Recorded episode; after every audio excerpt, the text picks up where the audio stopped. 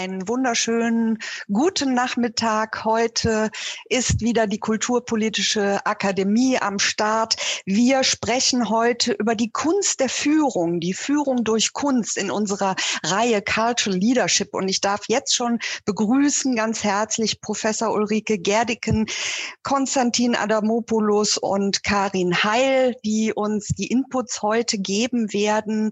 Wir haben wieder Spannendes mitgebracht, spannende Talks und ähm, werden am Ende nochmal wieder eine gemeinsame Diskussionsrunde führen können.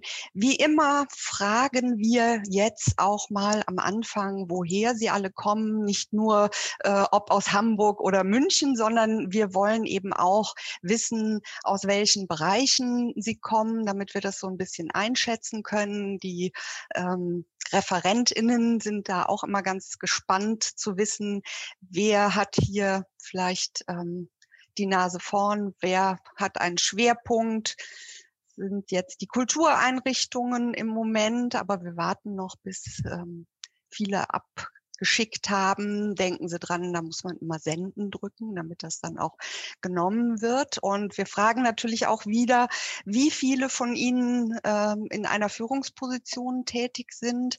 Das ist ja für unsere Talks auch sehr spannend für unser Thema der Cultural Leadership. Und äh, wir haben natürlich auch ähm, jetzt abgefragt, weiblich, männlich oder divers, äh, entweder in der Führungsposition oder eben nicht in einer Führungsposition. Jetzt vielleicht noch die letzten so einen kleinen Klick machen, damit wir das ähm, uns ein bisschen anschauen können. Und ich beende mal die Umfrage, damit wir sehen, doch, da zählen noch ein paar, zack.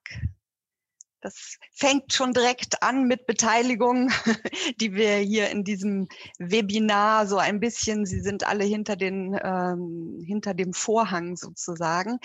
Ähm, und ich warte noch eine Sekunde und dann beende ich, damit wir gucken können, wie das Ergebnis ist. Das ist ja immer nur so eine Tendenz, die uns zeigt. Wir haben 33 Prozent der Zuschauenden aus Kultureinrichtungen. Privatwirtschaft haben wir vier Prozent und äh, Kulturpolitik 11 Prozent, Kulturschaffende 14 Prozent, sieben Prozent immerhin aus der Forschung und 14 Prozent sind aus dem Bereich der kulturellen Bildung. Das ist sicherlich auch unseren Inputs geschuldet und wir haben, wie auch die letzten Male, als wir das gefragt haben, einen kleinen Überhang äh, an weiblichen Führungspersönlichkeiten hier, nämlich 43 Prozent derjenigen, die abgestimmt haben und in einer Führungsposition sind, sind weiblich. 36 Prozent weibliche Zusehende, die nicht in einer Führungsposition sind. Also auch das haben wir ähm, festgestellt, dass doch hier auch die Fortbildungsbereitschaft oder das ähm, Publikum sehr stark einen Fokus auf die weiblichen Mitgliederinnen hat.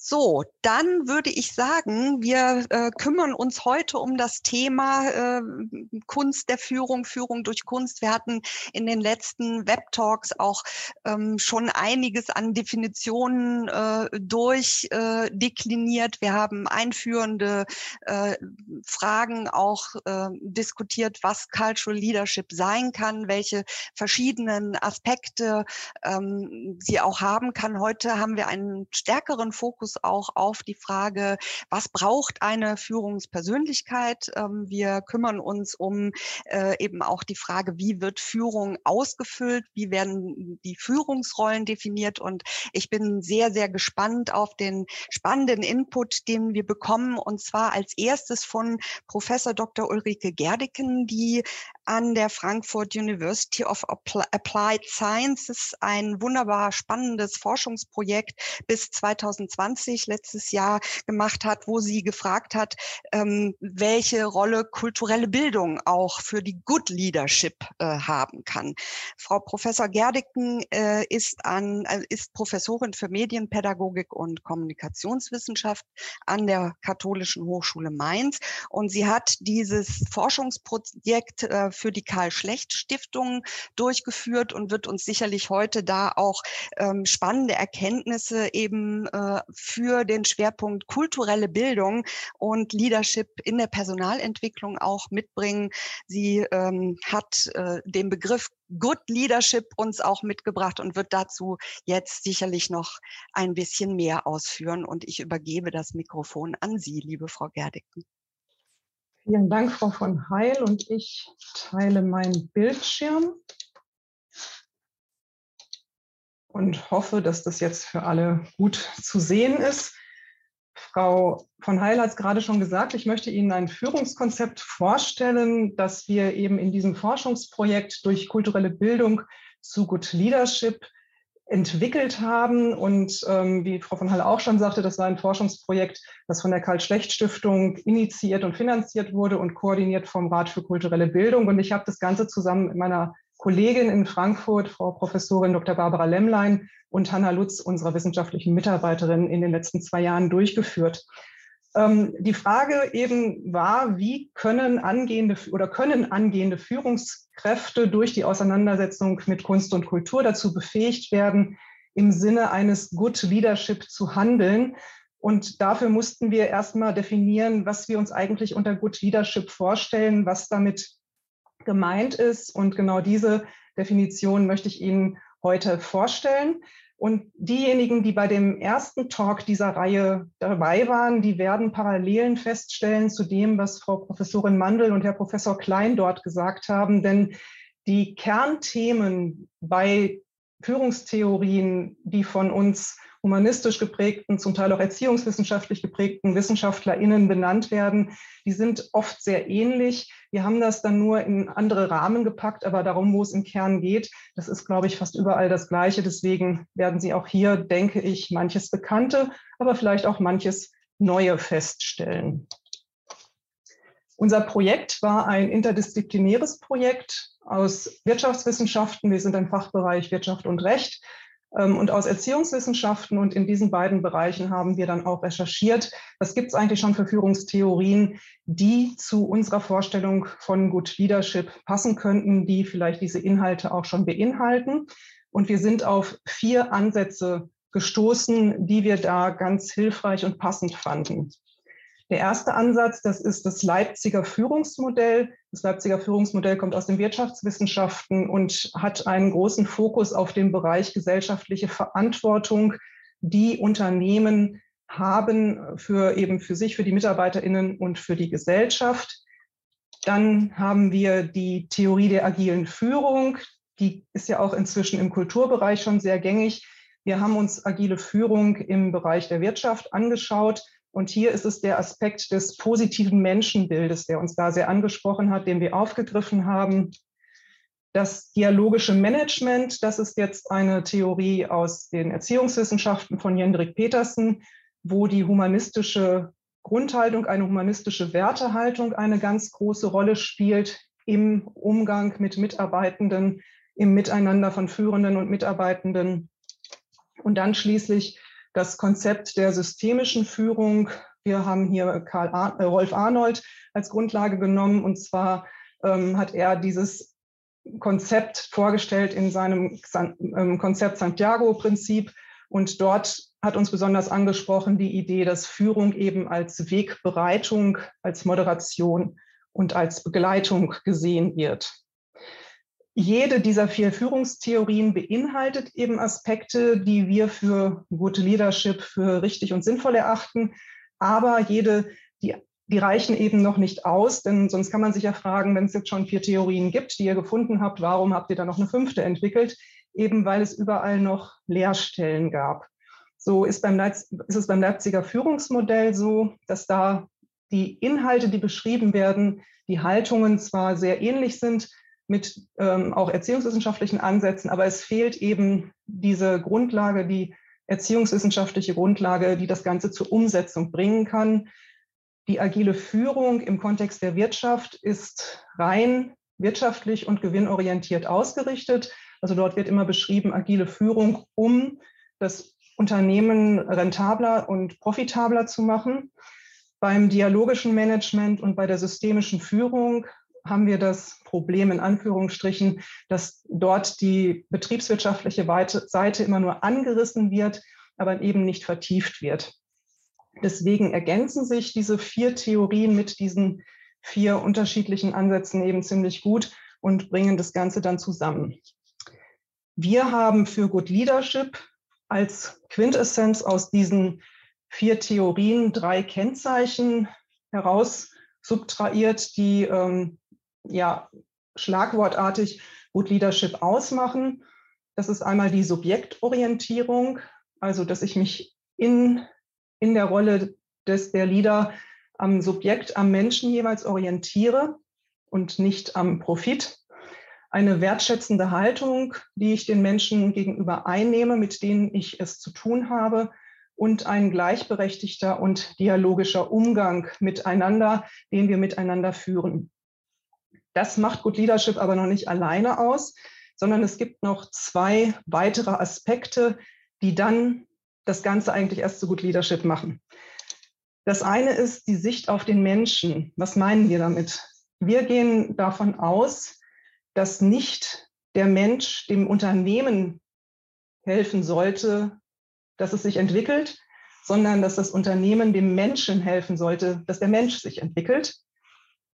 Und zwar unabhängig von der Aufgabe, die der Mensch erstmal im Unternehmen hat, sondern Unternehmen hat eine Aufgabe, eine Verpflichtung, wenn man auch so will, den Menschen zu fördern, dass der Mensch sich entwickeln kann durch verschiedenste Angebote. Und diese Investition, wo man ja erstmal denken kann, naja, was hat das Unternehmen davon, wenn es den Menschen zwar fördert, aber nicht darauf achtet, was das Ganze denn direkt auch schon für das Unternehmen bringen kann. Wir glauben, diese Investition fließt dadurch zurück, dass der Mensch, der merkt, dass er sich als sich selber entwickeln kann, sehr motiviert in der Arbeit ist im Unternehmen und deswegen eben auch das Unternehmen voranbringt. Wenn man es in einem Satz ausdrücken will, wenn es dem Menschen gut geht, wenn es den Mitarbeitenden gut geht, geht es den Unternehmen gut. Und das haben wir hier sehr wörtlich genommen. Also im Vordergrund steht der Mensch der befähigt wird, sein eigenes Leben zu gestalten. Im Unternehmen oder in der Organisation, aber auch sonst außerhalb der Organisation im alltäglichen Leben. Und das heißt, dass die Blickrichtung von Führungskräften, die in diesem Sinne arbeiten, auf die Motivation der Mitarbeitenden geht und nicht auf den Erfolg des Unternehmens. Denn der Erfolg wird sich einstellen, wenn ich die Mitarbeitenden im Blick habe. Voraussetzung, um so handeln zu können, ist ein angstfreies Handeln auf beiden Seiten und eine größtmögliche Handlungsfreiheit und Entscheidungsfreiheit. Ich muss allen Ebenen, allen Beteiligten Raum lassen, zu handeln und zu entscheiden. Der zweite Aspekt, der das Ganze dann zu Good Leadership macht, und das ist auch im Kontext hier jetzt, glaube ich, der allerwichtigste Aspekt, das ist die Einbindung der kulturellen Bildung kulturelle Bildung, das wissen Sie, das ist ähm, eine pädagogische Haltung und ein Bildungskonzept, das den Menschen zur Selbst- und Weltgestaltung befähigen will, also zur Emanzipation befähigen will und das mit den Mitteln der Kulturpädagogik arbeitet, also mit den Mitteln, sich aktiv mit Kunst, mit Kultur, mit ästhetischen Elementen auseinanderzusetzen, um sich dadurch zu entwickeln.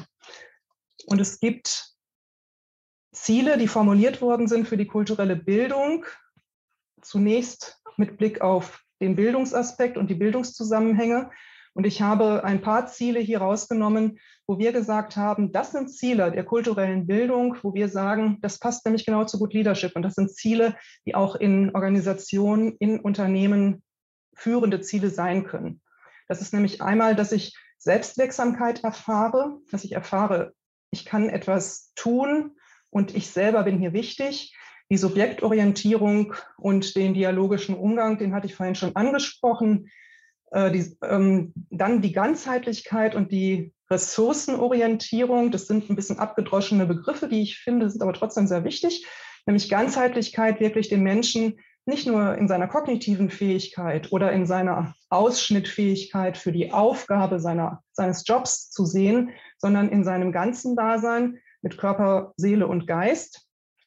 Und die Ressourcenorientierung, dass es eben um die Stärken geht, dass ich gucke, was kann der Mensch und das fördere ich Und natürlich muss ich auch gucken, was kann er nicht, wo braucht er noch Unterstützung der Mensch. Aber Ausgangspunkt ist zu sehen, du kannst was und damit lass uns arbeiten. Eigenständigkeit hatte ich auch schon gesagt und letztendlich auch die Fehlerfreundlichkeit. Ich glaube, Fehlerfreundlichkeit ist ein ganz wichtiger Begriff, gerade wenn wir in der Arbeitswelt sind. Wir tun uns noch schwer, Fehler als Chance zu sehen. Das ist aber sehr wichtig, denn nur dann können wir uns weiterentwickeln. Fehler also nicht sofort zu sanktionieren, sondern zu sagen, Fehler sind vielleicht sogar da, um gemacht zu werden. Fehler sind aber auf jeden Fall Entwicklungspotenzial. Und das sind Ziele, wo wir eben sagen, die sollten auch in Leadership, die sollten auch in Führungskontexten verfolgt werden, die sollten Unternehmen auch dann verfolgen. Und was ergibt sich daraus für Unternehmen? Wir haben ja dazu geforscht und die Forschungsergebnisse lasse ich jetzt mal raus, sondern möchte Ihnen zum Abschluss noch Handlungsempfehlungen vorstellen, die wir formuliert haben. Und dazu gibt es gleich auch noch einen Link ähm, wo die noch mal ein bisschen ausführlicher auch dargestellt sind, wo auch unsere Forschungsergebnisse noch mal ange, ähm, zusammengefasst werden. Diese Handlungsempfehlungen, was kann ein Unternehmen tun, um Good Leadership umzusetzen? Was können auch Menschen, Führungskräfte tun? Das eine, was es braucht, ist eine Unternehmens- oder eine Organisationskultur, die der Wertehaltung von Good Leadership entspricht. Also ich muss eine Grundhaltung haben, dass ich ein solches Führungsverhalten in meinem Unternehmen will. Wenn ich eigentlich top-down dort gut finde, dann sollte ich das nicht anfangen, versuchen zu etablieren. Das Zweite ist, dass Maßnahmen der kulturellen Bildung, künstlerisch, ästhetisch, kulturelle Maßnahmen nicht gesehen werden als Add-on, als Incentive, als Freizeit oder als nette Nebenbeschäftigung, sondern ernst genommen werden als Teil der Personalentwicklung und als wichtiger, wichtige Art und Weise, wie Weiterbildungen gestaltet werden können, dass sie auch etwas bewirken, dass das also wirklich da aufgenommen wird.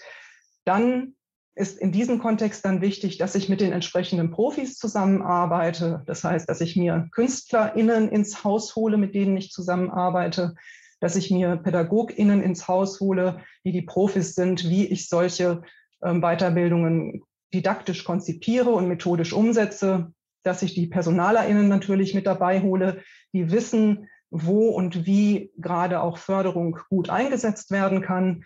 Und nicht zuletzt auch mir Hochschulen mit ins Boot hole, die auf der einen Seite gerade auch wir als angewandte Hochschule oder als Hochschule für angewandte Wissenschaften ähm, wissenschaftlich das Ganze nochmal untersuchen, wie das zusammenhängen kann, aber dann eben auch für die Praxis übersetzbar machen. Und gleichzeitig bilden Hochschulen ja auch die zukünftigen Führungskräfte aus. Das heißt, da ist es gut, wenn es immer eine enge Verzahnung gibt mit der Praxis, wo die dann auch arbeiten. Wir haben auch noch festgestellt, dass das Arbeiten in der Gruppe ein sehr wichtiges Element ist, weil die Gruppendynamik nochmal sehr fördernd ist für die Entwicklung aller Beteiligten. Und zum Schluss sollte natürlich auch Öffentlichkeit geschafft werden. Das heißt, wenn Sie im Zuge von Good Leadership eine Maßnahme machen, wo gemalt wird oder wo ein Theaterstück entwickelt wird, machen Sie eine Ausstellung, bringen Sie es auf die Bühne, machen Sie es unternehmensöffentlich oder sogar ganz öffentlich, dass Menschen sehen, okay, hier dieses Unternehmen, diese Organisation nimmt Kunst und Kultur ernst als Teil der Bildung und als Teil dessen, was Menschen zusammenbringen kann und stärken kann. Hm. Genau, damit bin ich fertig und hoffentlich im Zeitplan geblieben. Ja, wunderbar. Ich bedanke mich und stoppe die ähm, die äh, Präsentation, äh, Präsentation genau. Genau, die es natürlich wie immer im Nachgang auch äh, geben wird für alle, die sich dafür interessieren. Es kam schon die Frage äh, im Chat dazu. Und apropos Fragen, Sie wissen, ähm, wir haben ja immer den F&A-Kasten. Das wird immer so ein bisschen mit Zeitverzögerung dann genutzt. Wahrscheinlich müssen jetzt erstmal die ähm, Dinge, die gehört wurden, verarbeitet werden. Aber wir haben heute mal äh, auf Anregungen von von Frau Gerdiken auch ähm, Anschluss an diesen Input eine kleine Umfrage für Sie ähm, vorbereitet. Und zwar wollen wir wissen, oder Frau Gerdiken würde das gerne wissen, ähm, ob Good Leadership, Sie haben jetzt eben gehört, das ist nochmal eine etwas andere Definition, aus Ihrer Sicht gelingen kann. Und ähm, Sie haben schon richtig erkannt, ne, sieben würde volle Zustimmung bedeuten, eins würde bedeuten, dass Sie daran nicht glauben. Und ähm, wahrscheinlich so in der Mitte pendelt sich dann immer ein die Frage, äh, es kommt darauf an. Ähm, aber es scheint doch, dass ein Großteil davon überzeugt ist, dass das gelingen kann. Ähm, dass äh, hier kommen jetzt auch äh, Kommentare im Chat, gut wäre bei der professionellen Umsetzung außer Künstlerinnen, PädagogInnen, Personalerinnen, Hochschulen ebenfalls ähm, auch an die KunstvermittlerInnen zu denken. Das äh, ist, liegt mir natürlich als Kunstvermittlerin auch persönlich sehr am Herzen. Ähm, ich glaube, die sind alle auch mit gemeint, wenn es äh, eben da auch um die Möglichkeiten der, der kulturellen Bildung geht. Wir werden ja gleich nochmal spezifischer auch auf den Bereich KünstlerInnen äh, gucken, wenn Herr Adamopoulos uns äh, berichtet. Ähm, aber eben diese Perspektive von außen, diese etwas andere ähm, Möglichkeit, einfach auch freier zu denken, ähm, das ist, glaube ich, etwas, was eben kulturelle Bildung, was ähm, Musikerinnen, Künstlerinnen da auch äh, sicherlich mit äh, einbringen können. Und wir haben ja, also ich lese jetzt noch mal ganz kurz hier, ich beende die Umfrage und sage die Resultate, äh, die eben ja doch ein Großteil ist überzeugt davon, dass das gelingen kann, 29 Prozent. Ähm, bei den anderen dekliniert das sich so bis zur Mitte und ähm, lediglich drei Prozent sind da, glaube ich, skeptisch. Ähm, das wäre jetzt auch noch mal eine spannende Diskussion. Wir können ja hinterher auch noch mal, wenn wir zu dritt, ähm, wenn Sie sich alle noch mal auf die Inputs der anderen beziehen können, das auch gerne noch mal aufgreifen. Aber ich finde es schon mal ganz interessantes Stimmungsbild. Jetzt kommt hier eine Frage noch für Frau Gerdicken. Haben Sie vor dem Hintergrund von Good Leadership Erfahrungen mit den Programmen von äh, DM, von der Drogeriemarktkette, die so etwas oder Ähnliches praktizieren? Ähm, Erfahrung ist zu viel gesagt. Ich habe mit denen natürlich auch gesprochen und ich weiß, was die machen und ich weiß, dass es sehr erfolgreich ähm, ist. DM gehört auch übrigens zu den Unternehmen, die diese Sicht auf den Menschen, den ich vorhin beschrieben, die ich vorhin beschrieben habe, dieses, ne, wir gehen, wenn es den Menschen geht, gut geht es dem Unternehmen gut, die das auch mit äh, äh, so versuchen umzusetzen. Konkrete Erfahrungen habe ich selber nicht. Ich habe mit denen gesprochen, aber ich glaube, Konstantin kann da vielleicht, kannst du da was zu sagen? Zu DM? Hast du mehr Kontakte wir, noch zu denen, außer Wir können ja sonst das am, am Ende nochmal, wir haben ja heute auch nochmal den Blick äh, auf äh, das Unternehmen ähm, BASF. Vielleicht genau. können Sie da auch nochmal äh, beitragen, Frau Heil, dann sagen, was aus Ihrer Sicht. Wir, wir greifen das nochmal auf, weil ich würde jetzt einfach, weil wir so schön äh, zeitlich da rausgekommen sind, ähm, die Zeit nicht äh, weiter äh, strapazieren, sondern zum nächsten Input übergehen. Und äh, ich glaube, wenn die drei Inputs dann zusammenkommen, da ist noch viel Platz für die Diskussion. Vielen, vielen Dank, Frau Gerdicken, für Ihren Input schon mal an dieser Stelle. Und ähm, Konstantin Adamopoulos, äh, der eben schon angesprochen wurde, äh, der uns jetzt den nächsten Input geben wird, ist als Kurator und Künstler tätig. Seit 15 Jahren ist er der Leiter des Bronnbacher Stipendiums. Wir haben die Links schon hier reingesetzt. Ich äh, gucke gleich nochmal, ähm, dass die vielleicht äh, auch nochmal mit einer äh, HTTPS-Version äh, da rein sind, dass äh, alle die sofort anklicken können, weil natürlich äh, eben Frau Gerdicken ja auch in ihrer Untersuchung genau dahin geblickt hat. Ähm, dieses ähm, Bronnbacher Stipendium, das ist ein Cultural Leadership Programm, das Nachwuchskräfte fördert und äh, vom Kulturkreis der deutschen Wirtschaft im BDI gefördert und hervorgerufen wurde in Kooperation mit der Universität Mannheim und dem KIT in Karlsruhe. Also ganz viele Akteure, die da ähm, in diesem äh, Stipendium äh, involviert sind. Ähm, Konstantin Adamopoulos ist auch als Coach, Autor und Journalist unterwegs und er ist spezialisiert auf die Begleitung von Entwicklungs- und Bildungsprozessen, Kultur in Unternehmen sowie einen besonderen besonderen Schwerpunkt auch auf Diversität und Ambiguität, den er auch in Workshops weitergibt. Soweit zur Einführung, aber jetzt übergebe ich Ihnen, lieber Herr Adamopoulos, das Mikrofon. Ja, vielen Dank, Frau von Heil und äh, auch äh, Ulrike für deine äh, Rahmung äh, des ganzen Themas. Ich glaube, da passt vieles äh, einfach direkt äh, rein und äh, findet seinen Anschluss bei den Hörern und Hörerinnen. Ähm, ich würde dem jetzt gleich äh, direkt, weil die Zeit ja auch so knapp ist, ähm, äh, anschließen. Äh, es geht in der Auseinandersetzung bei mir, bei uns äh, um Workshops mit Künstlerinnen, ganz konkret. Ich werde jetzt mich auch bei all dem auf das äh, erstmal einlassen. Ähm, das mache ich eben äh, auch äh, im Strafvollzug, also auch mit Inhaftierten oder eben auch in Unternehmen oder auch mit, mit äh, demnächst jetzt auch mit ähm, äh, Schulleitungen oder eben äh, in dem benannten Bronbacher Stipendienprogramm mit Studierenden und äh, äh, ja, Menschen in der Promotion. Also, es ist ähm, diese Auseinandersetzung mit Künstlerinnen ist eben eine, eine Möglichkeit, äh, sich mit, ähm, mit dem Nichtwissen und dem Nichtkönnen auseinanderzusetzen und das aber eben mit Erfahrenen in dem Metier auszuprobieren. Das heißt, ich muss als Kurator einerseits das Setting ganz klar äh, abstecken ähm, für die Künstlerinnen als auch für die Teilnehmerinnen. Das heißt, ich versuche klar zu haben, was ist da die jeweilige ähm, Not, das, die jeweilige Notwendigkeit, das, der jeweilige Bedarf. Und dafür muss es einen geschützten Rahmen geben. Also diese Intervention, da kommt eine Künstlerin, mit der arbeiten wir. Da ist aber auch jemand dabei, der begleitet uns. Den kennen wir, mit dem haben wir schon Kontakt gehabt, beziehungsweise der ist auch nach dem Prozess noch weiterhin im Austausch mit den Auftraggeberinnen und je nachdem mit den Teilnehmerinnen. Es gibt meistens eine Aufgabe auch im Vorfeld, so dass die Teilnehmerinnen sich auf den Prozess irgendwie schon einstimmen können. Also Thema ist da Nähe und Distanz. Wie viel lasse ich zu? Ach du meine Güte, da geht es ja um irgendwas, das weiß ich gar nicht. Mal sehen, wie fühlt sich das bei mir an?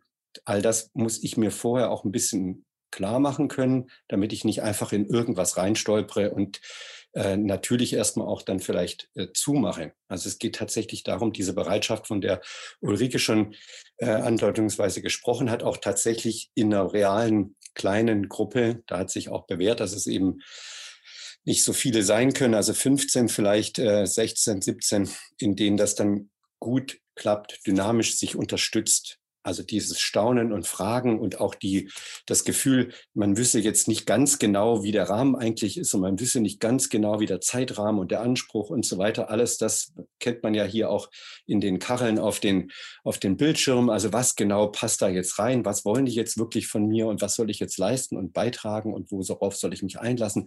All das ist ja auch unsicher und macht auch eine, eine Spannung aus. Dafür ist eben auch der Kurator da und auch bei wiederholten äh, Workshop äh, angeboten, was bei mir gerne der Fall ist, dann ist es eine verlässliche Person, die Künstlerinnen wechseln. Ähm, dieses nicht, also dieses Nichtwissen und Nicht-Können ist erstmal natürlich eine Hürde und eine Angst, aber gleichzeitig eben ist das die Quelle, von der eben auch die kulturelle Bildung ähm, letztlich profitiert und wir voneinander profitieren. Also es ist ja ganz leicht einsichtig, dass in einem Gespräch ich jetzt zum Beispiel gerne erzähle von meinen ganzen tollen Erfahrungen. Leider erfahre ich aber jetzt gar nichts über all das, was Sie wissen. Und das ist natürlich schade. Und, und also das heißt, ähm, mein Nichtwissen jetzt, was Sie alle betrifft, ähm, äh, wird jetzt gar nicht bedient als Quelle. Also ich ich bin, das ist jetzt relativ einseitig. Und diese Workshops müssen also interaktiv sein. Äh, ich mache jetzt gleich ein praktisches Beispiel. Eins, das sehr tief erstmal in die eigene Motivationslage geht, wäre jetzt, ähm, ich werde aufgefordert, ein Liebeslied oder ein Lieblingslied mit in den Workshop zu bringen oder vorab schon beizutragen, dass das dann äh, vorge, äh, ausgestrahlt werden kann beim Workshop. Oh, dann habe ich natürlich Abgrenzungsthemen und muss gucken, was traue ich mich da überhaupt ähm, einzubringen, worüber soll ich dann auch noch berichten, also warum ich es mitgebracht habe, warum ich es ausgewählt habe. Und tatsächlich äh, kommen wir dann in den, in den Workshop-Raum und eventuell muss man den erst noch auslegen und, und sichern gegen, gegen, gegen die Farbe. Und dann bauen wir Holzrahmen, bauen, also bauen tatsächlich Rahmen zusammen. Da gibt es dann schon mal Spreisel im Finger, die ersten Blutstropfen. Äh, wir sollen zusammenhelfen uns. Wir wissen das alles noch gar nicht so genau, sind sehr ambitioniert und werden aber von dem Kurator und von dem Künstler, von der Künstlerin angehalten, auch dann die Bilderrahmen zu bespannen und also so richtig Hand anzulegen, zu schwitzen. Und ähm, uns über die Unbekanntheit äh, dann auch hinwegzusetzen. Und dann setzen wir uns zusammen, hören uns gegenseitig, zeigen uns gegenseitig diese Lieder, besprechen das, erklären uns das, lassen uns soweit das jeweils derjenige möchte, teilhaben. Die Motivation danach, in dem Moment, können Sie sich leicht vorstellen, ist riesig. Alle wissen plötzlich, warum sie da sind, warum das wichtig ist. In dieser Wertschätzung, in diesem stillen Zuhören, da kann auch schon mal die erste Träne fließen. Das ist auf jeden Fall ein sehr intensiver Moment, der Bereitschaft oder äh, auch vielleicht eine gewisse Offenheit und Vertrautheit schon so anbietet. Und dann trotzdem natürlich die Sorge, was machen wir jetzt wirklich? Und dann geht es darum, äh, auf äh, kleinen Formaten zu zeichnen, erstmal sich so zu nähern. Wir helfen dann eben, dass das nicht zu detailreich wird, sondern dass es mehr um so eine Dynamik geht, um so eine Makroperspektive, äh, also mehr um Form, weniger um Inhalt um das so ein bisschen dynamischer zu machen und dann eben die Übertragung auf äh, die Leinwand. Und jedes Mal sind äh, Stufen des Loslassens, des Nichtkönnens, des Suchens, auch des Scheiterns und Neuanfangs werden da quasi schon miteinander, aber eben jeder für sich erstmal auch äh, aus, abgeklärt, gespürt und auch mit dem, mit dem Künstler und mit der Künstlerin ausprobiert und dann eben in dem Prozess des Malens äh, nochmal eine völlige Wandlung auch dessen, was ich mir vorher schon alles so überlegt habe. Ja, Malerei habe ich gehört, na, da habe ich mir natürlich was vorgestellt, was ich da machen möchte, vielleicht, wenn ich mich traue. Und ähm, auf einmal muss das alles sich ändern. Im Prozess wandelt sich das. Und ich gehe dann rum, äh, werbe dafür, dass mit mehr Wasser gemalt wird, dass es flüssiger wird, dass, es, dass man sich mehr in den Prozess gibt, dass das dynamischer wird. Das ist ja umgekehrt der Versuch, das vielleicht kontrolliert und äh, im Kästchen zu halten, damit es eben nicht zu viel Preis gibt oder eben auch zu willkürlich wird. Und all das will natürlich austariert sein. Und dann habe ich irgendwann mal so einen Zwischenstand und denke, wunderbar, jetzt habe ich was geschafft, was ich gar nicht von mir erwartet hätte. Und jetzt bin ich aber froh, dass das jetzt so im Rahmen geblieben ist und so soll es bleiben. Und dann wird man auch noch aufgefordert, über diese Grenze zu gehen und das auch noch zu, äh, also komplexer zu machen und äh, gegenläufigere Dinge noch mit zu integrieren und auch Widersprüche und Brüche ähm, richtig gehen zu suchen und die auch in die Malerei dann mit einzubringen und auch vielleicht mit einem Fehler gerade dann eben daran weiterzuarbeiten. Also über die Grenze des äh, Mittelmaßes des eigenen äh, Komfortplatzes äh, hinauszugehen. Das wäre jetzt so ein konkretes Beispiel. Jetzt gucke ich mal nebenbei auf die Uhr. Und ähm, äh, das ähm, äh, ein Theaterwochenende könnte jetzt äh, mit Schauspielwochenende könnte eben damit zusammen beginnen, dass wir uns vielleicht zu bestimmten Themen ähm, Fotos, also Handyfotos senden. Also an den, an den Veranstalter, an mich, an, an die, an, äh, in dem Fall, äh, wo es darum geht, äh, was ist für mich Ordnung in meiner Organisation? Habe ich ein Bild für Ordnung? Habe ich ein, habe ich ein Foto für den Unort in der Organisation, wo eh niemand hingeht, die letzte Ecke. Oder eben ein Foto von dem Platz, wo am meisten soziale Kontakte stattfinden, wo ich mich am liebsten am Tag ab und zu mal rumtreibe und so weiter. Das wären jetzt nur so Beispiele, mit denen man dann sich auf diesen Workshop gewissermaßen schon vorbereitet äh, in der organisationalen ja, Alltäglichkeit. Und dann ähm, kommt man in den Workshop und dann geht es, das muss ich als Kurator eben vorher dann abstimmen, zum Beispiel um die Frage, äh, wir, sind, äh, wir sind gar kein Team. Wir sind einzelne Programmdirektorinnen, die sich dann jeweils agile Teams suchen und dezentral äh, den Kunden ähm, dann äh, glücklich machen. Aber das, wir sind, äh, wir haben eine ganz unterschied heterogene Altersschicht. Die Ansprüche der ganz jungen Führungskräfte ist eine ganz andere als der der sagen wir mal, Mittelalten, also die dann vielleicht Familie, Kinder haben, die durchaus auch mal sich vorstellen können, ähm, äh, ein Wochenende zu Hause zu sein und nicht bis äh, Samstagabend und dann wieder am Sonntagnachmittag und so. Also unterschiedliche Ansprüche, Dynamiken und so weiter. Das ist das Grundthema und wir, wie ähm, bringen wir das jetzt erstmal unter einen Hut? Die sprechen verschiedene Sprachen, also Verkehrssprache ist dann Englisch, aber die kommen aus verschiedenen äh, Ländern Europas oder der Welt und so weiter. Das wäre jetzt so ein, ein mögliches Setting, wo dann die Frage ist, wie kommt man jetzt in so ein gemeinsames auf derselben hierarchischen Ebene vielleicht auch ähm, sich unterstützendes Niveau, das man vorher gar nie hatte, wäre jetzt zum Beispiel vielleicht eine naheliegende Frage. Ja?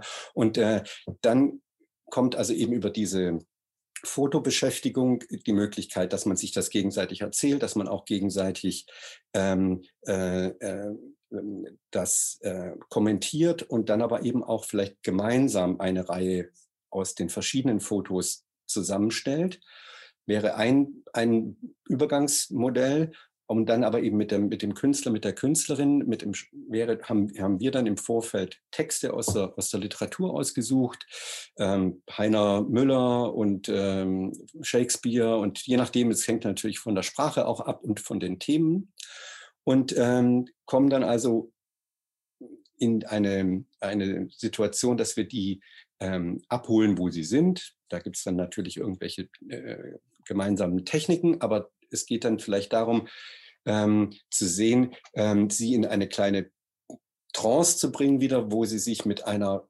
eigenen tiefen Erinnerung verbinden.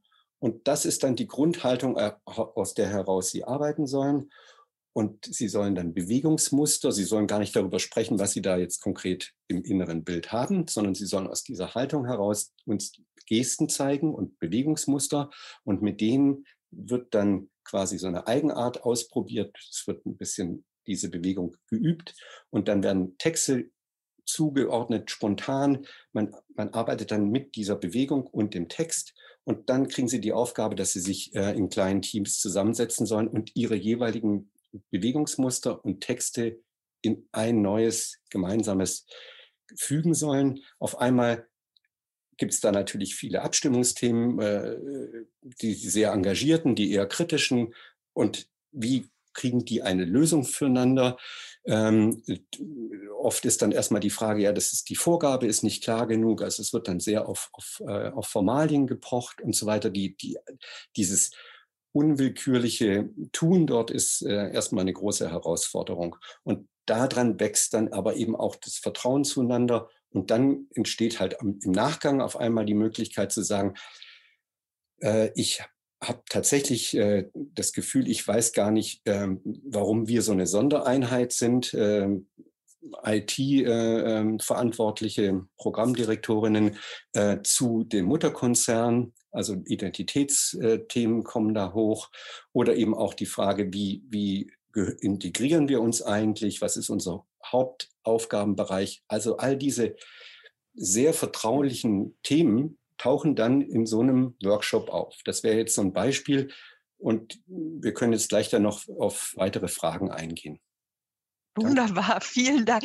Ja, ich finde das total wichtig, dass man eben auch einfach mal wirklich beschreibt, was passiert da. Ähm, wir haben immer viel jetzt auch auf der Metaebene äh, diskutiert, aber äh, das ist super spannend, was Sie äh, berichten, auch aus den einzelnen Workshops, wie Sie im Einzelnen da vorgehen. Ähm, wir haben ja von Frau Gerdiken eben dann die, ähm, die überprüfende Institution der Hochschule, die dann mal geguckt hat, ob das tatsächlich auch funktioniert. Wir haben uns überlegt, dass äh, Sie gerne in den Chat reinschreiben dürfen, wenn Sie das äh, spannend finden, auch äh, solche Workshops mit Künstlerinnen eventuell ans Haus zu holen oder sich da äh, vorstellen können, sowas umzusetzen. Oder wenn eben, wir haben ja doch auch immer wieder Kulturschaffende, sich vorstellen können, äh, sowas auch zu machen. Also wir wollten das ein bisschen offener, weil das äh, funktioniert mit den Umfragetools nicht so gut. Ich habe hier schon ähm, eine, ein Hinweis ja auf äh, schon vorhandene Weiterbildungseinrichtungen, die in diesem Bereich auch äh, arbeiten. Also es gibt sicherlich äh, eben da auch verschiedene Ansätze, aber ähm, wer jetzt da vielleicht auch sagt, ja, sowas äh, klingt äh, interessant und könnte ich mir für meinen Bereich auch vorstellen, beziehungsweise KünstlerInnen, ähm, können Sie das gerne äh, in den Chat auch nochmal formulieren. Hier kam jetzt eine Frage, Herr Adamopoulos, äh, betrifft Ihre Arbeit alle Kunstbereiche, also auch die Querverbindungen der Künste? Ja, also das, ähm, die künstlerische Tätigkeit ist ja dann also tatsächlich das, das Vehikel, das uns quasi verbindet in dem Moment, aber tatsächlich geht es um die Konfrontation mit der Arbeitsweise des, des Künstlers und der Künstlerin. Das heißt, tatsächlich, äh, das ist eine Arbeit eben auch von mir als Kurator. Ich, ich suche halt Künstlerinnen dann aus, die ähm, an so einem Prozess Freude haben und gleichzeitig hole ich sie aber nicht in ihrer Didaktik oder Pädagogik ab, sondern ich möchte eigentlich, dass wir an den Themen arbeiten, äh, die sie gerade tatsächlich selber bewegen und wo sie gerade selber vielleicht auch äh, hadern und, und straucheln. Und deswegen ist das also quasi keine professionelle Situation, wo wir jetzt so einen Profikünstler oder eine Profikünstlerin haben, die halt eben so Workshops Workshop leitet, mhm. ja, sondern das ist eher eigentlich eine eine, eine, also eine spannungsgeladene Situation zwischen Künstlerinnen und Teilnehmerinnen, die miteinander in eine Interaktion kommen und etwas aushandeln. Und ich muss halt vorher gucken, wer passt da gut und ähm, wie könnte das sich äh, verbinden. Ne, und Sie haben, was Sie jetzt eben beschrieben haben, war einmal ein Beispiel aus der bildenden Kunst und einmal auch aus der Theater. Genau, das kann äh, Musik ne? sein, das kann Film sein, alles, das ja. kann äh, Fotografie sein, das, äh, das Tanz ist ein, ein, sehr dynamisches, weil da geht es auch um Choreografie und Tanz und äh, bei Musik geht es um äh, miteinander, gemeinsam, aber eben auch äh, Führungsfragen sind da natürlich sehr wichtig. Bei der Malerei ist es dann vielleicht eher die Selbstführung und die Haltung und die Motivation Kommunikation hat natürlich dann auch indirekt dann wiederum was mit der Gruppe zu tun. Also das sind jetzt unterschiedliche Gewerke, aber eigentlich geht es um die Persönlichkeiten ähm, der, der Künstlerinnen. Ähm, die sind selbstverständlich nicht alle äh, gewillt oder haben auch überhaupt, äh, sind da die richtigen, um mit, mit, mit, mit, äh, mit Menschen in Unternehmen oder in Organisationen oder an Universitäten arbeiten zu wollen oder zu können. Das muss ich dann eben mit denen vorher auch äh, abstimmen. Ja, aber was, was eben sehr schön hier nochmal in den Fokus gestellt wurde, dieser Faktor Mensch, ne, dass es darum geht, eben auch ähm, aus der Komfortzone herauszutreten und vielleicht mit künstlerischen Prozessen andere Erfahrungen auch nochmal zu machen. Ich würde sagen, wir, wir werden auf jeden Fall äh, diesen Input auch nochmal mitnehmen in die Schlussdiskussion für äh, diesen Einblick in die Arbeit auch ähm, die Sie im Zusammenhang mit dem Bronbacher Stipendium machen. Äh, vielen Dank, Herr Adamopoulos. Und ich gehe dann schon weiter zum dritten und letzten Input, der heute von ähm, Karin Heil kommt, die bei der BASF die Leiterin des gesellschaftlichen Engagements ist. Also ähm, ganz spannende äh, Funktion auch Cultural Corporate äh, Responsibility. Zuvor hat sie als Leiterin der Abteilung Kunst und Wissenschaft bei bei der Dresdner Bank AG gearbeitet. Sie war Vorstandsmitglied der Jürgen Ponto Stiftung und der Kulturstiftung Dresden. Bis 2006 war sie äh, Geschäftsführerin des Kulturkreises der deutschen Wirtschaft äh, des BDI, äh, die eben auch das Bronbacher Stipendium mitverantworten. Und bis 2012 war sie Geschäftsführerin der Crespo Foundation. Und ähm, sie wird uns heute berichten, eben aus dem Unternehmen heraus ähm, über ähm, Prozesse, die dort äh, angestoßen werden. Sie hat äh, den Input überschrieben, der Traum vom kooperativen Miteinander und wird uns über den Nutzen von Cultural Leadership Modellen etwas erzählen. Bitte schön, Frau Heck. Ja, vielen Dank, Frau von Heil. Und ähm, nochmal danke auch meinen Vorrednern, Konstantin. Ähm, du hast mich jetzt tatsächlich mal wieder in so eine ganz andere Welt entführt. Und ich dachte mir, woher kommt das eigentlich?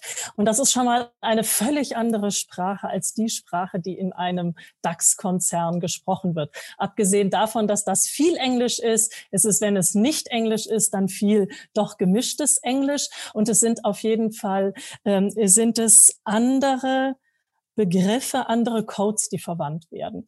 Und ich bekam dann irgendwie gleich Lust und sagte, eigentlich müsstest du jetzt doch eher in einen Tanzworkshop gehen, als über, über das zu reden, was hier ähm, ich, ähm, ich äh, darstelle äh, oder kurz ansprechen wollte. Ähm, die, ich bin ja, sagen wir, mir war das nicht so ganz klar, bin ich eigentlich eingeladen als Führungskraft in einem großen Unternehmen, die natürlich eine Verantwortung trägt, auch für die Transformation dieses Unternehmens. Und das ist ein großes Unternehmen mit über 100.000 Mitarbeitern weltweit und nur in Ludwigshafen 33.000 Mitarbeiter.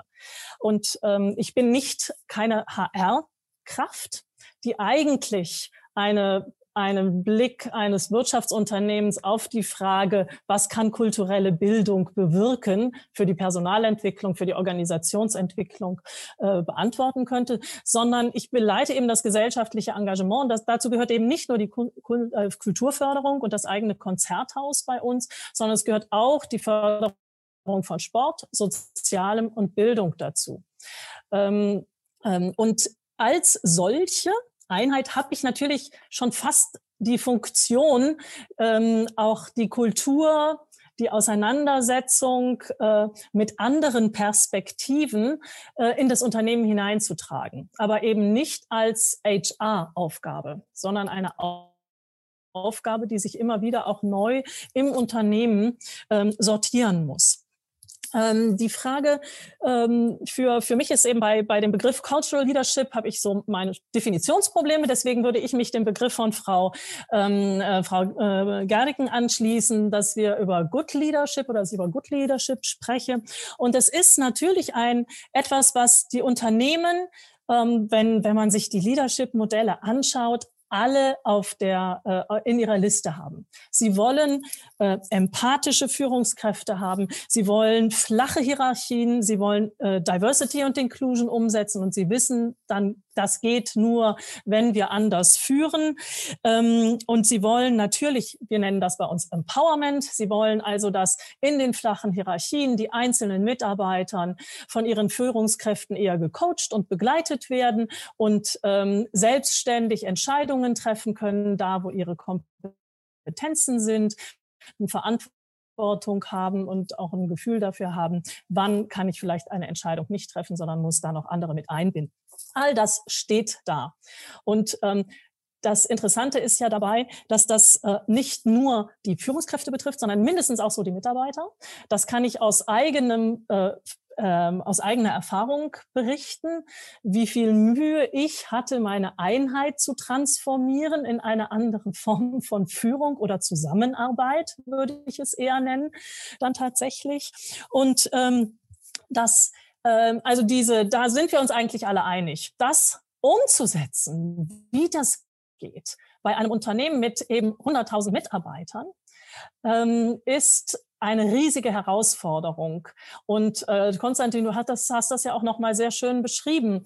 Diese, wie, wie wichtig, also was für lange Prozesse das sind und welche intime Prozesse das sind in kleinen Gruppen, auf die sich auch jeder einlassen muss. Das heißt also für uns und aus meiner Sicht kann das alles über kulturelle Bildung oder eben künstlerische Erfahrung, über Workshops mit Künstlern begleitet werden, in die Wege geleitet werden. Es ist aber nicht wahrscheinlich, also es ist einer der möglichen Wege. Es gibt andere Wege. Es gibt zum Beispiel Wege im Rahmen von Corporate Volunteering, die ähnliche Prozesse in den Kollegen, Kolleginnen freisetzen, die auch ähnliche Diskussionen ähm, äh, freisetzen über, ähm, über, über das, was ich tue und wie ich agiere. Ich glaube, es ist immer ein, ein großer Bereich und Kunst und Kultur hat da eine, ist eine Option, eine Möglichkeit, die ich persönlich auch für besonders interessant und spannend halte, ähm, weil sie eben so einen Laborcharakter ähm, darstellt, indem ich das auch noch ausprobieren kann, was ich über das, was ich mich da unterhalte. Und das muss ich sagen, ist natürlich gerade für mich aus meiner Sicht für ein Chemieunternehmen so interessant, weil ein Chemieunternehmen ist ja, das wissen Sie alle, eine gefährliche Angelegenheit. Das heißt, die erste und vordringlichste Aufgabe eines Unternehmens, eines Chemieunternehmens ist sicher für Menschen und Umwelt zu produzieren. Und ähm, da kann man nicht furchtbar viele Fehler machen. Und ähm, die, die in diesen Situationen, da kann man auch nicht ähm, alles Mögliche ständig ausprobieren, sondern äh, man hat eine Verantwortung des Erhalts der, der Mitarbeiter. Und deswegen bietet dann dieser Kunstraum die Möglichkeit, einfach mal Dinge auszuprobieren, die ich im Alltagsleben und in den Entscheidungen nicht so ausprobieren kann. So das, was ich interessant finde und spannend finde und wo, wo ich eben auch immer wieder interessant finde, diesen Begriff des, des, der, des Leadership oder Good Leadership. Wir haben einen Leadership-Begriff, der, wenn ich über Empathie spreche, Umsetzung, flache Hierarchien, Empowerment, geht es immer um die Frage, wie arbeiten wir in dem Unternehmen zusammen. Dann gibt es aber ja das Good Leadership, das eben auch diesen Teil der Verantwortung abdeckt. Und dieser Verantwortung, ähm, ich will jetzt auch nicht, ob das der ganz gute Begriff ist, das ist natürlich schon etwas, was heute eine große Rolle spielt.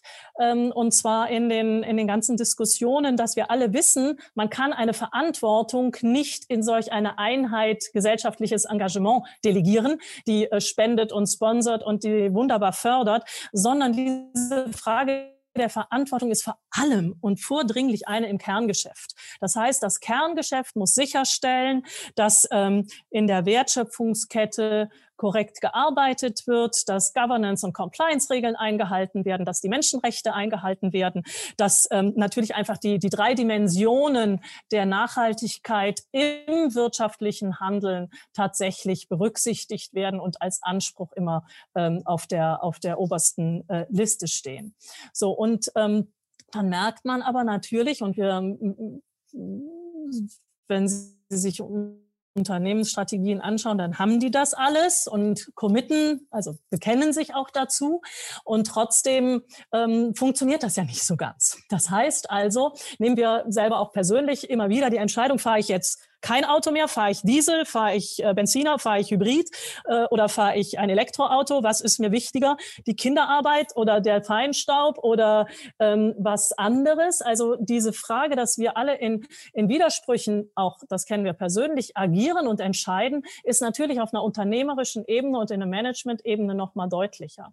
So dass ähm, diese, diese für mich Kunst und Kultur da in vielerlei Hinsicht eben vor allem auch einen Raum bietet, aber nicht nur der, sondern es ist genauso die Auseinandersetzung mit, mit also vielleicht mit Philosophie. Es kann ganz unterschiedliche Kreise sein. Es gibt auch, auch Unternehmer und Manager, die sich in bestimmten ähm, Kreisen treffen, über, um solche, über solche Themen sich auszutauschen. Ähm, wie agiere ich in diesen Widersprüchen? Wie dass ich überhaupt, also für mich ist immer der erste Schritt, dass wir mal dazu kommen, diese Widersprüche überhaupt auf den Tisch zu legen, offen auf den Tisch zu legen. Das kann und das ist eben für ein Unternehmen, das in, auf ähm, Kapitalmarkt agiert, nicht ganz einfach. Ähm, und zwar äh, nehmen wir das Thema des Wachstums. Eigentlich egal, mit wem Sie sprechen. Jeder wird Ihnen sagen, ja, irgendwie, natürlich ist Wachstum endlich. Geht das nicht? Ja, ich, ich spreche jetzt nicht von Elon Musk, aber der will ja auch, die wollen ja auch gleich, oder Bezos, die wollen ja auch gleich auf den Mars, sondern ähm, wir wissen, dass es äh, ist endlich. Und trotzdem würde nie jemand offen das irgendwo behaupten und sagen, wo eine, ein äh, Journalist der, äh, der, der Wirtschaftswelt dabei ist.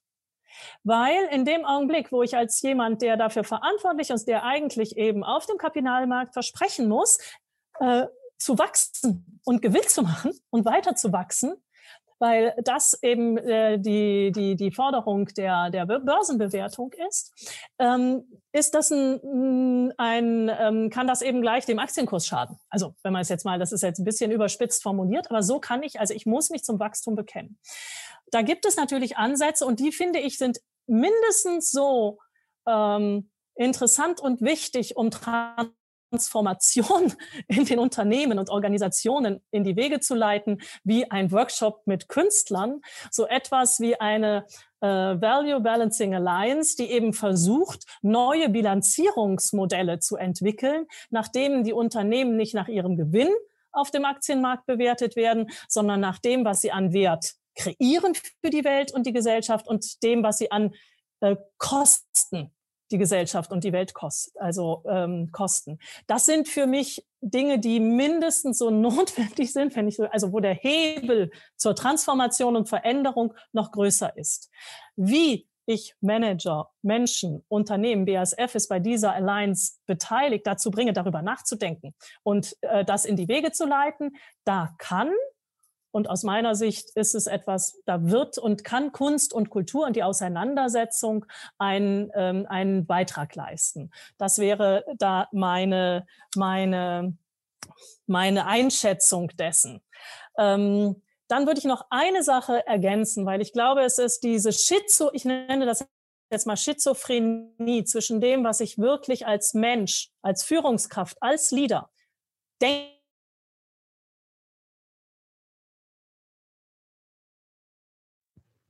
Jetzt ist sie hängen geblieben. Schade. Ich dachte, es reicht bis zum Schluss. Ähm, ich hoffe, Frau Heil, dass die Leute bei Ihnen zu Hause gleich nicht mehr irgendwelche großen Datensätze downloaden wollen oder äh, Netflix anschmeißen. Hm, vielleicht gibt es eine Möglichkeit, dass sie noch mal rein oder raus geht. Ähm, vielleicht kommt sie jetzt gleich noch mal rein. Das äh, ist halt auch das Ding. Hallo, Frau Heil, Sie sind wieder da. Ja, okay. Und das andere, und aber genau die gleiche Schizophrenie habe ich eben auch in Kulturinstitutionen erlebt.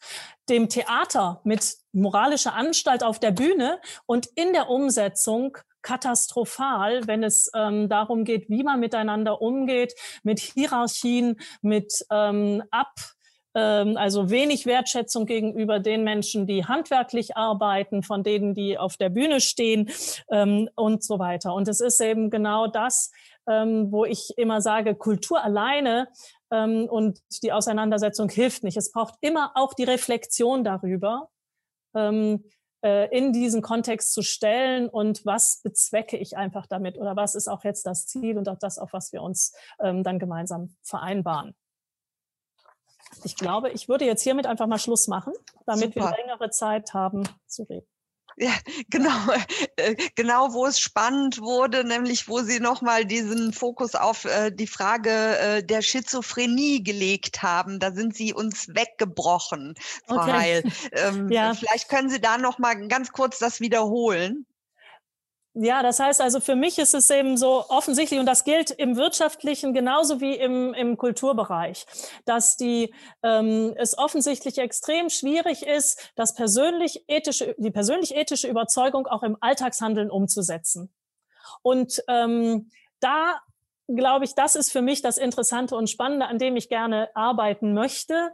Das, ähm, das sehe ich auch ein bisschen die Aufgabe meiner Einheit. Das ist ein dickes Brett. Also das, ähm, wir ich bin, freue mich schon, wenn, wenn ich das in die Diskussion einbringen kann. Aber da fängt es für mich an, interessant und spannend zu werden. Und ähm, das ist die Aufgabe für die Kulturinstitutionen genauso wie für uns äh, in den Unternehmen. Und das war ja so ein bisschen auch, was ich eben immer merke. Ähm, das ist auch verdammt schwierig und das wird mir so deutlich im Umgang, weil so viel über Augenhöhe und Gleichberechtigung mhm. gesprochen wurde. Also das ist schon nicht so ganz einfach, auch im Unternehmen. Da müssten die Strukturen sich grundsätzlich ändern und soweit geht auch die M nicht, glaube ich. Ähm, aber äh, die, die schon zwischen Kulturinstitution und Förderer, das ist keine gleichberechtigte Beziehung. Ich habe das Geld, die Kulturinstitutionen haben es nicht. Aber trotzdem merke ich, dass es mit den Kulturinstitutionen nochmal, und ich sage das jetzt mal ganz offen und vielleicht auch provokant, nochmal schwieriger ist, gemeinsam zu überlegen, zu schauen, ähm, offen sich auszutauschen, was sind deine Bedarfe, was sind unsere Bedarfe, als beispielsweise mit Bildungsinstitutionen oder ähm, auch mit teilweise mit, mit äh, Organisationen, die im sozialen Kontext unterwegs sind. Da habe ich den Eindruck, da hat der Kultursektor, gerade was die Frage des Umgangs miteinander, mit Machtstrukturen und so weiter, ähm, umzugehen, noch einiges ähm, von Cultural Leadership und bei Konstantin und Ulrike Gerdeken zu lernen. Sehr, sehr gut gesprochen. Wir hatten das hier schon ein paar Mal auch so angetitscht, die, dieses Thema. Und dazu passt ähm, auch jetzt die Frage von Ulrike Graf, die sie in äh, den Kasten geschrieben hat. Was kann ich tun, wenn die Führungskraft Good Leadership mit Machtverlust verbindet und den MitarbeiterInnen nicht vertraut?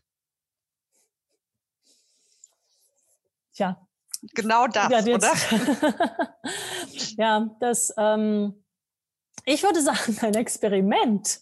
Das heißt also, ähm, es gibt da, gibt da natürlich, also es gibt da auch von, von jetzt in der, vom Personalentwicklungstools gibt es die Möglichkeiten in Semin, äh, also in Workshops, in Teamworkshops äh, an so etwas heranzugehen und tatsächlich ähm, die Frage zu stellen, ähm, da werden gesondert Fragen gestellt an die Führungskraft, gesondert Fragen gestellt an die, an die Mitarbeiter. Das wird geholfen, dass die so formuliert werden, dass man sie auch adressieren kann.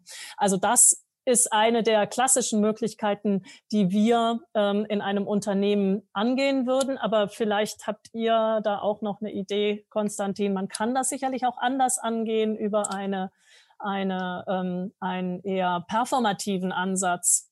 Also wir haben das auch mal überlegt gehabt zwischen Förderer und Geförderten, indem man mal einfach die Rollen tauscht und jetzt sagt, ähm, also ich als BASF muss jetzt mal äh, zum Nationaltheater gehen und bei denen Geld beantragen. So, ne? also Wunderbare Eröffnung in die gemeinsame Diskussion. Dazu passt auch noch, was ähm, hier im Kasten noch steht, eben die Frage, inwieweit sowas von Unternehmen auch nach außen getragen wird. Wir äh, sind sorgen dafür, Good Leadership ist uns ein, ein wichtiges Anliegen oder wird das nur intern besprochen? Inwieweit gibt es eben auch tatsächlich Möglichkeiten, Kritik und Reaktionen durch die MitarbeiterInnen ähm, zu, zu sammeln? Das äh, geht ja in diese Richtung und dazu möchte ich noch ähm, eine andere äh, Blickrichtung ergänzen, die auch in dem F&A-Kasten steht. Die Frage ähm, ne, bei den vielen Mitarbeitenden bei BASF ähm, ist ja wahrscheinlich sehr äh, unterschiedliches äh, Niveau auch von, von dem Herkunftsmilieus her. Ähm, wie viele würden denn da das Angebot ähm, eben solche KünstlerInnen-Workshops oder kulturelle Bildungsworkshops ähm, ähm, auch aus, aus diesem Bereich der Mitarbeiterschaft nutzen. Soll, soll ich erst mal darauf antworten? Ja, genau. Und dann können also, wir ja also, gemeinsam mh, gucken, welche ja, Methoden ja. vielleicht ganz interessant sind. Ja. ja.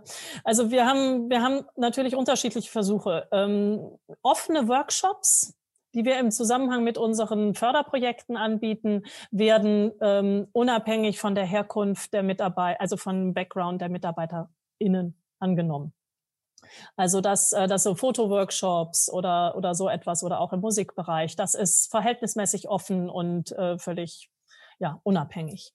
Ähm, wir haben dafür dann auch noch Dinge, äh, Angebote, die wir unmittelbar an äh, zum Beispiel Talente und künftige Führungskräfte richten. Und ähm, das ist um einiges schwieriger, da tatsächlich diejenigen zu gewinnen, mitzumachen.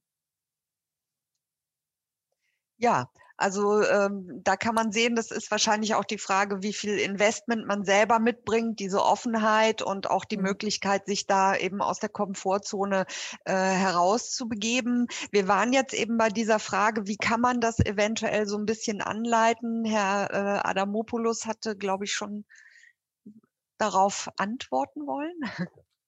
Naja, also das ist ja ein sehr, sehr, äh, wir sind ja alle im Moment auch in so einer Wahrheitsfindungsphase. Also und äh, das, was, was äh, Karin Heil gerade beschrieben hat, äh, oder was die, was die, äh, was die Hörerin oder äh, Zuhörerin äh, formuliert hat, das geht ja auch in diese Richtung, ja, Machtverlust.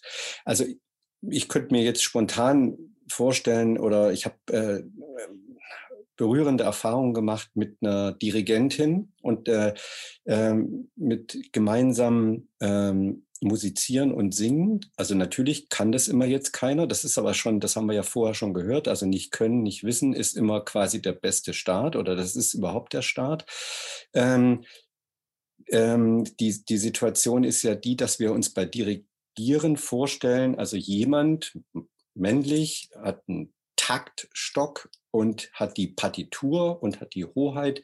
Und dann gibt es die verschiedenen Gewerke, die verschiedenen Stimmen und dann maximal noch Stimmführer oder Führerinnen und dann auf einen Schlag geht's los und jetzt ist Schluss und so weiter. Und das war sehr be bekannt auch in, im Unternehmen und die haben sich dann sehr gerne auch Dirigenten dieses Typs, weil es so toll ist, ähm, äh, angeholt. Äh, wie Karin Hall ja auch sagte, ist das ja auch ähm, die Art, die manchmal vielleicht so erwartet wird äh, aus dem Kulturbetrieb. Also das ist das, was man vielleicht aus dem Theater kennt. Also so, dass die Hierarchien sehr hart und sehr klar sind.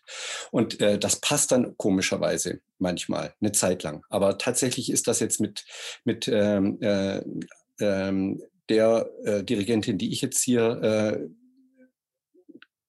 ansprechen würde, Anna-Sophie Brüning, wäre das jetzt ganz und gar nicht so. Dann würden wir einen ganz intimeren Rahmen zueinander entdecken, würden genau über Führung und über Dirigieren und über Miteinander in eine Stimme kommen, Ton, in eine Lage kommen. Ja, ich kann ja gar nicht singen und so weiter. Das ist nach Minuten überwunden. Und das würde diese ganze Frage der, wer ist hier jetzt eigentlich am Macht verlieren, direkt äh, im Tun miteinander auflösen. Ich kann natürlich nicht improvisieren, also Gott sei Dank kann ich jetzt Noten lesen vielleicht, aber ich werde auf keinen Fall improvisieren. Und siehe da, anderthalb Stunden später ähm, ist das unglaublich erleichternd für alle zu sehen, doch, jetzt improvisiert er gerade oder sie. Und ähm, das sind also Momente, die aber auch ähm, große Einsamkeit ähm, Erfahrung äh, haben. Also zum Beispiel eben auch äh, wir, stellen, wir, wir sitzen äh, vor einem leeren Podest und dann geht einer aus der Gruppe nach vorne und lässt sich einfach anschauen, macht nichts, reagiert nicht, phrasiert nicht mit, dem Gesicht, mit dem Gesicht. Die Zuschauer, wir sitzen alle da und betrachten diese Person einfach frei, leer, ruhig, nichts passiert. Nach einer Weile geht er zurück und irgendjemand fühlt sich berufen, jetzt stehe ich auf, jetzt gehe ich in diese Erfahrung. Es sind alles so Momente, die diese Frage von Machtverlust quasi sub, also unter, unterschwellig ähm, thematisieren und aufnehmen. Und natürlich sind wir uns immer gegenseitig auch mächtig. Und das ist auch sinnvoll im Zusammenhang von Fähigkeiten und von Sicherheit. Also Karin Heil hat das ja auch, äh, bei einer Herz-OP ist es unter Umständen nicht Interpretationssache oder auch äh, ein, freier, ein freies Umgehen der Kräfte, wie das jetzt genau laufen soll. Äh, also da hätte ich jetzt vielleicht Bedenken, an meinem Herz sollte das vielleicht sehr strukturiert und klar und sehr, möglichst hierarchisch laufen, wenn das jetzt soweit mal wäre. Äh, ich will damit sagen, dass das ein experimentelles Setting ist, in dem man sich dann treffen kann. Und da mhm. ist diese Frage nach Macht und Loslassen immer Thema. Also es passiert quasi ständig, wird immer miteinander verhandelt. Ja, das, dieses Miteinander verhandeln ist ja das Spannende. Jetzt äh, dazu aber noch mal eine Frage vielleicht auch äh, an Frau Gerdiken. Ähm, also ich merke, dass diese Dinge auch die Zusehenden umtreiben. Also es geht um dieses Thema Macht ganz stark und auch um das Thema Hierarchien. Da fragt jetzt Regine Grammel, ähm, inwiefern man denn eben Erfahrungen mit kultureller Bildung als sinnvoll empfindet, wenn im Unternehmen zum Beispiel hierarchische Kontexte oder wechselnde Kontexte Kontexte vorhanden sind. Also wenn die Rahmenbedingungen einfach, die müssen ja vorhanden sein, damit man sich überhaupt erstmal in diese wunderbaren Settings begeben kann, die Herr Adamopoulos beschreibt.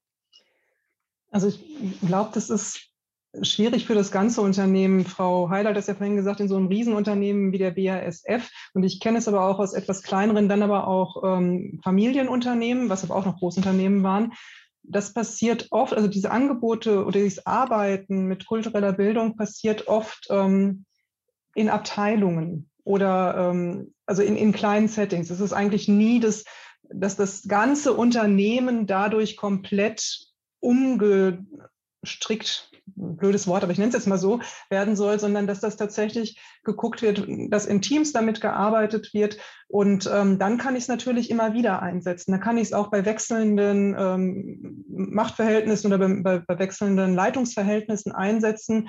Wenn ich zum Beispiel sage, und so eine Übung einmal im Jahr, wir machen das. Wir gehen einmal im Jahr zu Konstantin ähm, und seinem Tänzer und machen dort einen Workshop. Dass das eine dass das zu einer Normalität wird, also so wie der, was weiß ich, der Excel-Workshop die Normalität ist ähm, und dass da diese Erfahrungen gemacht werden. Also ich glaube auch nicht, dass man ein komplettes Unternehmen auf einmal verändern kann. Aber natürlich, wenn ich einzelne Abteilungen habe und wenn ich das, nehmen wir das Beispiel DM oder Alnatura oder äh, wen haben wir denn noch, Tegut und ähm, Globus, die vier sind die, die das in der Ausbildung, von denen weiß ich, dass die das in der Ausbildung machen. So, und dann wachsen aus der Ausbildung Führungskräfte heran, die ganz selbstverständlich mit kulturellen Elementen, kultureller Bildung groß geworden sind. Die bringen das natürlich ins Unternehmen. Dann habe ich immer noch jemanden, der von außen eingestellt wird, der ein Hierarch alter Schule ist. Muss ich gucken, wie ich das hinkriege. Aber es sind diese unterschiedlichen, oder es ist dieses immer wieder an unterschiedlichen Stellen das Thema einbringen. Ich glaube, dadurch entwickelt sich das, aber es braucht natürlich auch seine Zeit. Und ja, ich wollte noch auf, ähm, ja. ich würde gerne, oder Frau Heil, wollten Sie gerade darauf reagieren? Sie sahen gerade so aus, ja, weil mich, mich, mich treibt noch ein anderes Thema um, was Frau ähm, Heil angesprochen hat. Und zwar war das dieses Wachstumsgetriebene, so nenne ich es mal, was die DAX-Unternehmen sind, was Sie ja gesagt haben. Und das Spannende ist, wenn wir jetzt, ähm, das kann ja auch auf die Kulturinstitutionen gucken, wo es ja auch noch sehr stark Hierarchien gibt, wo dies Flache ja eben nicht ist. Und das ist doch eigentlich, ähm, sind das die Einrichtungen in der öffentlichen Hand, alle die, die nicht DAX wachstumsgetrieben sind, sind doch eigentlich ähm, par excellence die Unternehmen, die das umsetzen könnten. Die verlieren ja gar nicht so viel. Sie haben zumindest so schnell nicht, laufen sie nicht Gefahr, dass sie zugemacht werden beim DAX-Unternehmen sofort wieder 5000 Stellen gestrichen werden. Mhm. Also ähm, das finde ich jetzt interessant zu beobachten, dass die, die es könnten, weil sie vom Setting her gar nicht so einen wirtschaftlich, so einen wirtschaftlichen Druck haben, dass wir da im öffentlichen Dienst ja auch Hierarchien dermaßen etabliert haben, dass es oft sehr viel schwerer ist, es dort zu ändern, als in einem, ich nehme jetzt wieder das Beispiel DAX-Unternehmen, was sich immer überlegen muss, wie es sich modernisiert, damit es am Markt bleibt. Und da nochmal zu gucken, wie kann man denn da reingehen in so alteingesessene Strukturen, die immer schon funktioniert haben. Ja, also das Thema Wachstum, es kam äh, hier auch immer mal verschiedentlich der Hinweis von den Zusehenden auf äh, die Nachhaltigkeitsziele. Ne? Das ist äh, ja auch etwas, was man in dem Zusammenhang sich ähm, vorstellen muss. Ähm, das, was wir eben jetzt angesprochen haben, auch was Sie gesagt haben, Frau Gerdeken, dass man vielleicht in kleinen äh, mhm. Einheiten, so Zellen anfangen kann, um das dann zu erweitern. Mhm. Ich denke, es braucht ja auch wirklich, ähm, nicht jeder findet sich direkt wieder in solchen Dingen. Und es war jetzt hier, ähm, Caroline Choureau hat gefragt eben, ähm, ob wir eine Tendenz oder Sie eine Tendenz angeben können, bis eben diese Good Leadership sich einmal so durchs Unternehmen entwickelt hat. Ich glaube, diese Vorstellung ist, ist schwierig, ne, zu sagen, alle finden sich da direkt wieder. Aber natürlich hat man von außen ne, äh, diesen In-Reach, äh, diese gesellschaftliche Transformation gibt auch bestimmte Dinge vor. Das heißt, ne, äh, bis irgendwie bis zu einer bestimmten Grenze kann man dann nicht sagen, nö, ich bin alte Schule, ich verschließe mich. Ne? Mhm. Ja, also ich glaube, dass es mit der nachkommenden Generation sich entwickeln wird, Frau Heil. Mhm. Also das war genau mein, also das ist die nachkommende Generation, die macht Druck. Ja. Die sagen nämlich, in so ein Unternehmen gehe ich doch nicht, also über so. Oder ähm, also da wird, da, da sind ja viele Kräfte, die an dieser Transformation arbeiten. Und ähm, von daher ähm, glaube ich, kann, aber zu sagen, wann das sein wird, kann, könnte ich jetzt auch nicht. Ja, wir ähm, hatten ja Frau es kommt auch, das war auch die Frage. Bei uns wird das natürlich abgefragt. Mhm. Also bei uns wird natürlich regelmäßig abgefragt, anonym, so dass die Mitarbeiter sagen können, wie sie ihr, ähm, wie sie das Führungsverhalten in der BASF erleben. Und das wird auch nachgehalten. Es gibt dann immer wieder ähm, die Notwendigkeit als Führungskraft, ähm, ähm, zu reflektieren, auch äh, mit den Teams in Workshops zu gehen, um zu gucken, also hier wird nicht delegiert, die Leute fühlen sich äh, nicht ähm, selbstständig und können nicht ihre Entscheidungen, dann, dann kriegt man, muss man mit der, als Führungskraft in, ins Diskussion gehen mit dem Team darüber mhm. und das moderiert. Also das macht man nicht alleine. Also das, ich will noch mal ganz kurz was aus dem Chat mit reinnehmen, wo äh, gesprochen wird, weil Sie, Frau Gerdeken, eben auch die Kultureinrichtungen äh, angesprochen haben. Ähm, da kommt natürlich jetzt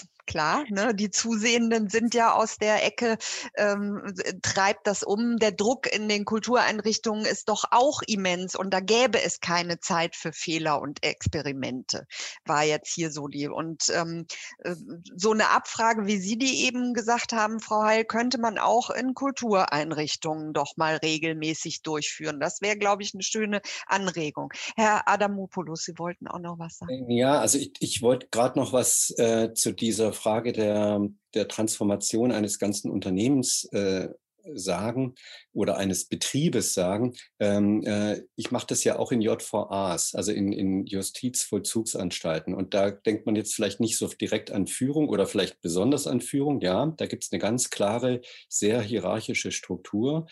Und ähm, äh, auch eine ganz klare äh, Abhängigkeit von allen möglichen äh, Vorgaben, äh, höchste Präzision auch äh, in den Abläufen und so weiter. Und äh, gerade diese ähm, Anna-Sophie Brüning arbeitet seit fünf Jahren äh, immer wieder regelmäßig in einer JVA in Adelsheim.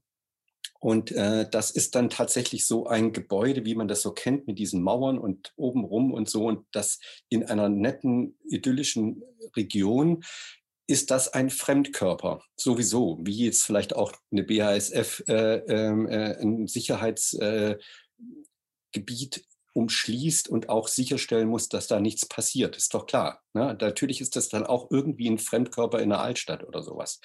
Ich will aber sagen, dass durch diese regelmäßigen, in dem Fall Gesangsworkshops mit Teilnehmerinnen, an denen dann zum Teil dann auch sogar noch Leute aus der Verwaltung teilnehmen und Beamtinnen teilnehmen. Also es, es wird transparenter und äh, durchlässiger in solchen Workshops und das dauert. Und tatsächlich kommen jetzt Bürger aus der Stadt zu Aufführungen in den Knast, in die Turnhalle und schauen sich 300 Gäste kommen dahin, um sich das anzuschauen. Also damit will ich sagen, also da, da passiert ein kultureller Wandel.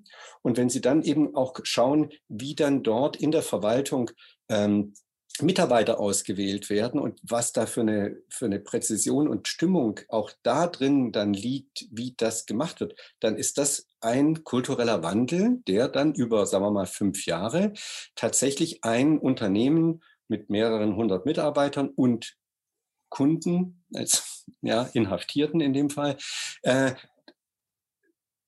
bewegt. Also das ist doch immerhin ein, ein Beispiel äh, extremer Art, ähm, zugegebenermaßen.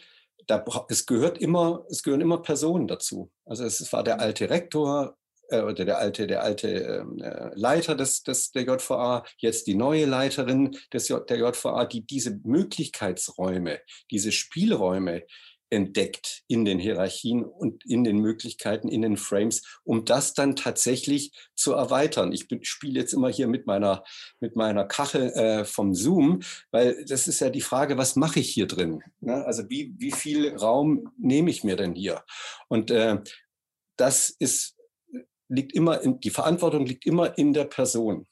Also da muss immer jemand sein, der das annimmt oder die das annimmt. Also weiblich oder männlich oder divers, wie auch immer. Mhm. Ich wollte noch mal kurz verweisen auf den ersten äh, Webtalk, wo ja auch Frau Mandel ihre Studie vorgestellt hat, wo sie eben gefragt hat, bei älteren äh, Führungskräften und bei jüngeren, äh, ob es da Unterschiede gibt. Und das war eben auch, also, wobei ich aus meiner Perspektive immer sage, es hat nicht unbedingt was mit dem Alter zu tun, aber man kann trotzdem äh, auch so ein bisschen feststellen, dass da natürlich nochmal ähm, ein, ein Nachwuchs kommt, nachwächst, der, der schon per se auch ein bisschen andere Blicke mit sich bringt. Ich fand auch ganz interessant, was eine Zuschauerin oder Zuschauer hier geschrieben hat im Zusammenhang mit der Gestaltung von demokratischen Räumen. Das passt zu dem, was Sie gerade gesagt haben, Herr Adomopoulos.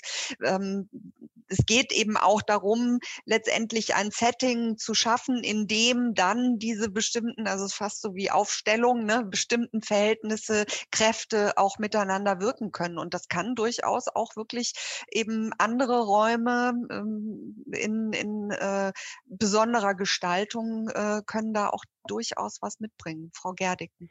Ja, ich würde da gerne nochmal mit dem, mit dem Nachwuchs anknüpfen und ein bisschen Wasser in den Wein gießen, weil es dann natürlich auch die Aufgabe, und da packe ich mich an die eigene Nase von uns in den Hochschulen ist, den Studierenden ähm, die Möglichkeit zu geben oder sie auch dahin zu bringen, sich genauso auszuprobieren, das, was Konstantin erzählt hat, was im Brombacher passiert. Denn im Studium, das erlebe ich selber, sind die zum Teil sehr naja, Hierarchie fixiert ist zu viel gesagt, aber diese Bologna-Reform hat es ja leider in der Umsetzung ja. bei uns damit mitgebracht, dass sie eben dieses Ausprobieren nicht mehr haben, sondern sag mir, was ich lernen muss, ist das für die Prüfung relevant?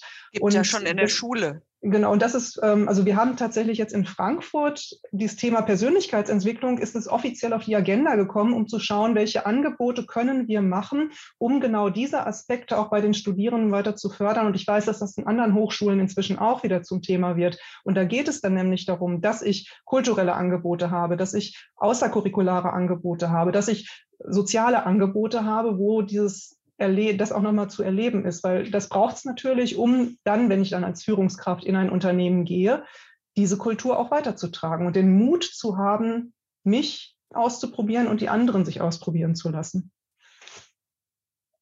Ja, also ähm, ich sehe schon, dass es äh, eben wirklich äh, diese verschiedenen Konzepte sich dann letztendlich zu eigentlich dieser einheitlichen Frage verbinden, äh, welche Haltung hat man und äh, dass es auch so ein, so ein Kreislauf ist, ja, also dass man nicht sagen kann, so jetzt sind wir in der Arbeitswelt angekommen, jetzt machen wir alles mal ähm, auf links, sondern dass es eben schon viel früher ansetzen muss. Das finde ich äh, ist auch eine ganz, ganz äh, wichtiger Ansatz. Ähm, ähm, ich sehe hier noch eine äh, kurze, ganz klare Verständnisfrage. Frau Heil, was ist Corporate Volunteering, wird hier gefragt. Also äh, das ist äh, das ehrenamtliche Engagement von Mitarbeitern und Mitarbeiterinnen. Das kann, äh, was unter, durch Unternehmen gefördert und unterstützt wird. Also Sie haben ja, äh, glaube ich, auch sehr schön aufgemacht, dass eben es nicht unbedingt immer nur in Richtung Kunst und Kultur gehen muss, ja. sondern dass auch darüber äh, wertvolle Impulse kommen. Ne? Ja, also für uns ist das, ähm, gibt es ja ganz unterschiedliches ist Mentoring zum Beispiel, also dass man Geflüchtete begleitet, das kann online sein, das kann anders sein, das ist eine besondere Erfahrung, sind viele auch Teamdinge. Also wir halten uns ein bisschen zurück, das machen wir auch mit diesen Einsätzen im Kindergarten. Also wir wir bauen den Spielplatz neu. Aber auch das gehört zu dem, was man so Corporate Volunteering nennt. Aber da ist vieles an Erfahrung einfach mit völlig anderen Lebenswelten. Und ich meine, alles das, was Sie ja jetzt beschrieben haben, Frau Gardeken, ist ja eigentlich das, was so, was uns allen im Augenblick so fehlt, nämlich das, was das Leben ausmacht, ähm, wo wir unseren Blick weiten und da gibt es möglich, viele Möglichkeiten und diese Perspektivwechsel über, über die Begegnung mit Menschen, die, die einfach völlig andere Lebensrealitäten haben. Das, ähm, das ist für uns so ein zentraler Punkt, den wir als, als Einheit äh, sehen bei BASF, ähm, wo wir sagen, das, das wollen wir. Und wir haben da auch konkret ein Projekt, das ist im Übrigen ein Kulturförderprogramm, aber interessanterweise äh, merken wir, dass ähm, es immer mehr Projekte gibt, die gar nicht so klar ausschließlich dem Kunst- und Kulturbereich zuzuordnen sind. Tor 4 ist ein Werkstor, das es nicht mehr gibt, das hat man geschlossen. Und ähm, für uns ist das eben ein Projekt, bei dem wir den Dialog oder einen Raum schaffen wollen für einen Dialog zwischen der, den Menschen aus der Region, der Zivilgesellschaft, Initiativen und Organisationen und BASF und Mitarbeitern. Und ähm, das, ähm, das machen wir über Fragestellungen.